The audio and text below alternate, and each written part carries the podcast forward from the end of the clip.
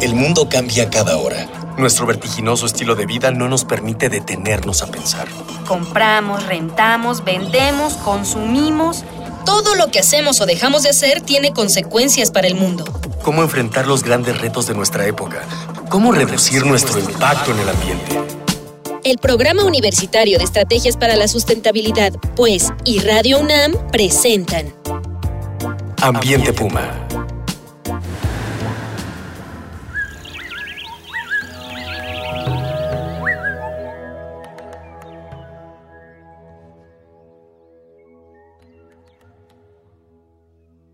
Gusto saludarle. Soy Mireya Imas, directora del Programa Universitario de Estrategias para la Sustentabilidad de la UNAM, y le doy, como siempre, la más cordial bienvenida a este su programa Ambiente Puma. Voces, ideas y acciones sustentables. ¿Cómo concebir el futuro sin considerar, reconocer, identificar nuestro pasado? Es especialmente importante saber detalles de cómo los humanos hemos evolucionado como especie y cómo ha ido cambiando nuestra relación con el entorno, con el ambiente que nos rodea a lo largo de este proceso. Solo así, conociéndonos y reconociéndonos a nosotros mismos dentro de nuestro contexto natural, podremos entender cómo hemos evolucionado en conjunto con muchas otras especies, las cuales pues nos vienen acompañando desde hace mucho tiempo y otras que lo han dejado de hacer incluso por la propia actividad humana. Y es por ello que hoy estamos aquí con la doctora Emily McClung, quien nos va a platicar de nuestra historia ambiental, el paso de los humanos por este planeta.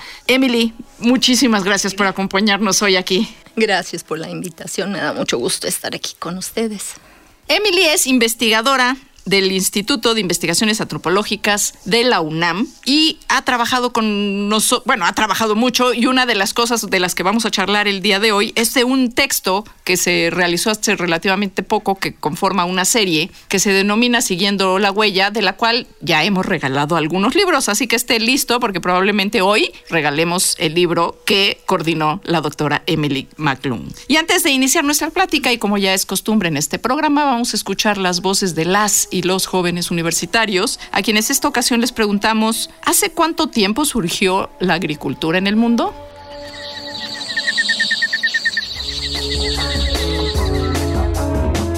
¿Hace cuánto surgió la agricultura en el mundo?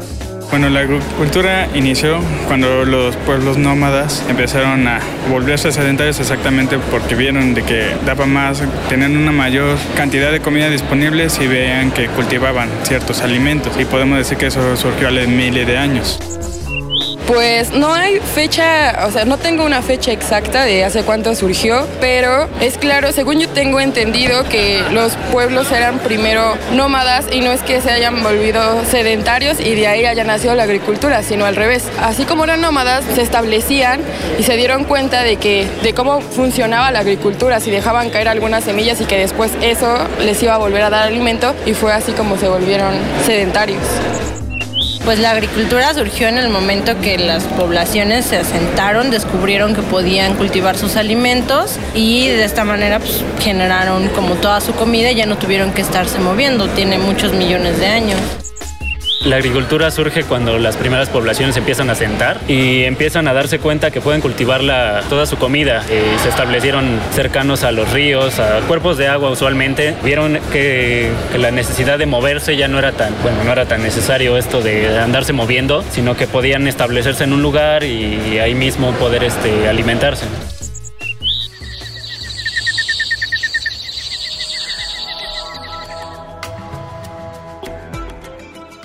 Bueno, escuchábamos las voces de jóvenes universitarios sobre el tema de la sedentarización, el inicio de la agricultura. Y vamos a ver qué nos dice hoy la experta en estos temas, Emily McClung, investigadora del Instituto de Antropológicas de la UNAM. ¿Cuánto tiempo tiene en nuestra historia humana el tema de la agricultura? Pues yo diría que es un tema muy reciente. Los seres humanos modernos, digo modernos en todos los sentidos, tienen aproximadamente 60 a 30 mil años de, de haber desarrollado, evolucionado y la agricultura tiene aproximadamente unos 12.000 años. En realidad, las primeras tendencias hacia el cultivo de plantas, es decir, la transición de la recolección hacia la siembra, hacia la producción de alimentos, ocurre al final del Pleistoceno, al inicio del Holoceno, cuando, entre otras cosas, hay cambios climáticos muy fuertes a nivel globales y en particular se tiene eh, un cambio en lo que es la fauna y la flora característica de la Tierra. Y entonces en ciertas regiones donde había climas favorables para grupos humanos, se empezaba a colectar plantas que en la, el Paisoceno pues realmente no eran parte de la dieta humana. Y se empezaron a darse cuenta, como algún compañero comentó, que pues sí, las plantas con ciertos cuidados, cierta eh, selección podría ser más abundantes, la producción de sus semillas o los frutos que se quería explotar. Y a, través de, los, los siglos se empezaba a notar mutaciones eh, de las plantas que favorecía su productividad, es decir, características que, que indicaba que podrían producir más y tolerando y fomentando el desarrollo de esas plantas es cuando empieza a haber mayor explotación de ellos. ¿Cuáles eran las estrategias de supervivencia de los homínidos en general en ese periodo donde todavía no era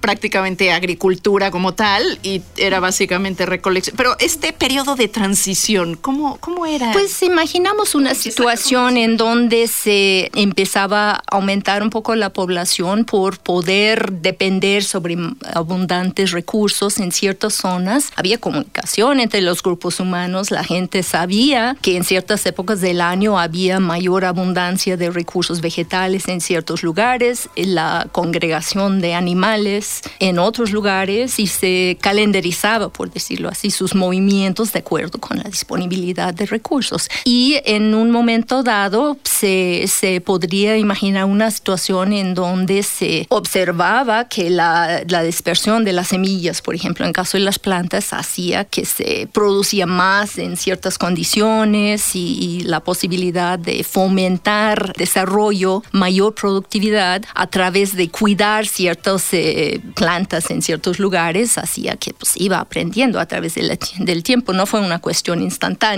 de observar un día y decidir que ya vamos a empezar a sembrar. Pues, Porque además también de años. a lo largo de los meses, pues cambiaba, ¿no? Pero también como vivimos, ¿no? Cada año no es igual que el año anterior en materia de clima, de productividad de las especies. Y aprender esto, este, pues implica mucho tiempo de observación, mucho tiempo de intentar, de tratar, de cultivar una planta, de cultivar otra, de ver qué tierras eran mejores, ¿no? Bueno, y la otra cosa importante era la observación de los animales, de sus ciclos reproductivos, de sus movimientos territoriales, de la posibilidad de ciertas especies que sus, sus eh, animales inmaduros se prestaba a recibir atención de los seres humanos, que se podría crear, que se podría... Eh, Empezar este acercamiento con... sí. Y procesos de domesticación. Claro. Entonces, bueno, estos dos procesos son relativamente simultáneos en la historia humana, pero hay, hay diferencias regionales significativas. Ciertos animales están domesticados en ciertas partes del mundo y lo mismo ciertas plantas. Lo que sí es interesante desde la perspectiva de las plantas, si se dan cuenta, prácticamente todas las plantas que son inicialmente domesticados son pastos anuales. El maíz,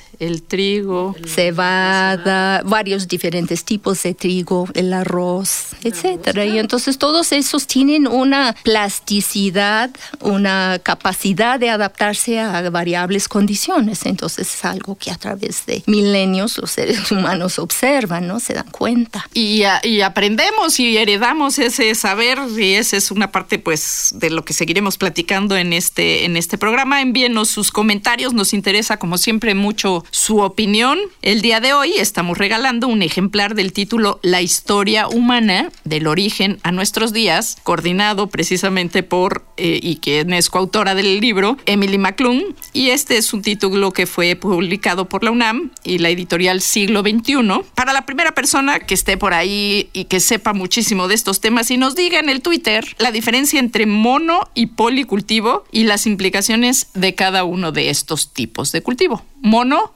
versus policultivo. Nuestras vías de contacto, como siempre, en Twitter estamos en arroba UNAM Sustentable, en el Facebook e Instagram en Sustentabilidad UNAM, o bien comuníquese al correo electrónico en ambiente arroba puma.unam.mx, porque recuerde que con sus voces, la de todas y todos, estamos haciendo comunidad.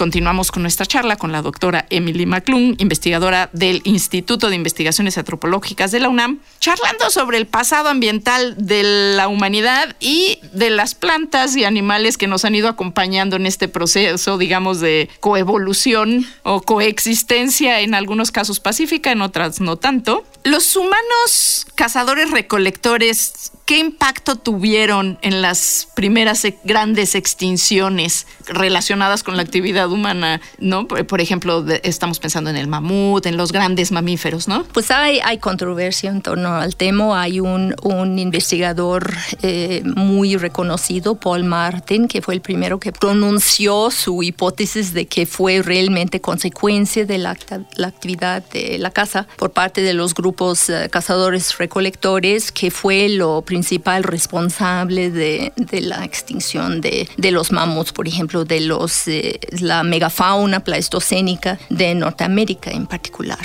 En realidad hay que tomar en cuenta que hay cambios climáticos que surgen durante el, el final del Pleistocénico, del Pleistoceno, que son muy importantes, muy trascendentales para la Tierra. Y esto también pudo haber afectado de alguna manera la disponibilidad de alimentos para ciertas especies de, megafauna. Por otro lado, se ha planteado que el uso del perro por parte de los, los cazadores recolectores tuvo un impacto significativo porque pues, el perro es una especie que espanta de una manera la fauna que, digo, se tiene la idea que esos animales son inmensos y pues evidentemente sí fueron, pero alguna pequeña especie que hace mucho ruido y es muy agresivo, sí los se puede uno imaginar, ¿no? Casi como Por lo de pronto caricatura. ¿no? Exactamente, y fomentar que los seres humanos pudiera facilitar la, la matanza ¿no? del, del, animal. Realmente lo, la evidencia no es suficiente para poder determinar cuál es la causa del, de este proceso de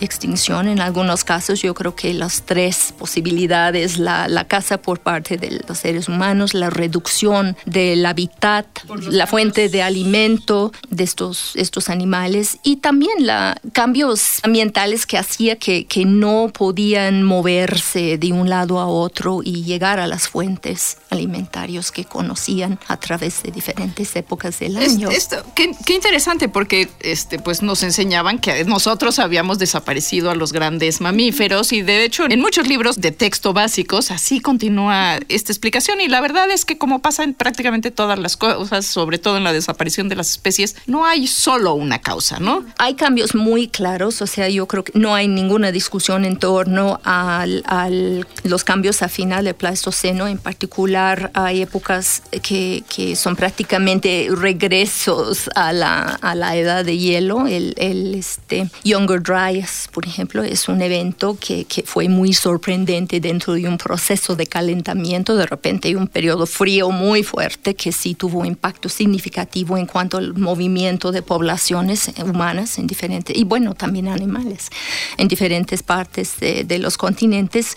Eh, y fíjese usted, como siempre, el tiempo es poco, nos quedamos con muchas cosas en el tintero, así que no se pierda nuestra próxima emisión, en la cual seguiremos platicando con la doctora Emily McClung. Ella es investigadora del Instituto de Investigaciones Antropológicas. Emily, muchísimas gracias por habernos acompañado el día gusto. de hoy. Eh, de igual forma, y como siempre, agradezco la presencia de Miguel Alvarado en la producción. Eh, nuestro equipo de Educación Ambiental y Comunicación, Miguel Rivas, Dalia Ayala, Jorge Santos, Cristian Barroso, Daniel Serna y Eder Salazar. Esto fue una coproducción de Radio UNAM y el Programa Universitario de Estrategias para la Sustentabilidad, con el apoyo de la Dirección General de Divulgación de la Ciencia, quien amablemente nos acoge aquí en su cabina. Y le invitamos a que el próximo miércoles nos acompañen a la segunda parte del programa dedicado a los, al pasado ambiental de la humanidad. Seguimos reuniendo ideas, voces y acciones sustentables aquí en Ambiente Puma. Una pequeña acción. Un cambio de actitud. Nuevos hábitos. Y nuevas formas de entender y relacionarnos con el mundo. Paso a paso. Aportamos un granito de arena. Para construirnos un futuro. El Programa Universitario de Estrategias para la Sustentabilidad, pues, y Radio UNAM presentaron Ambiente Puma.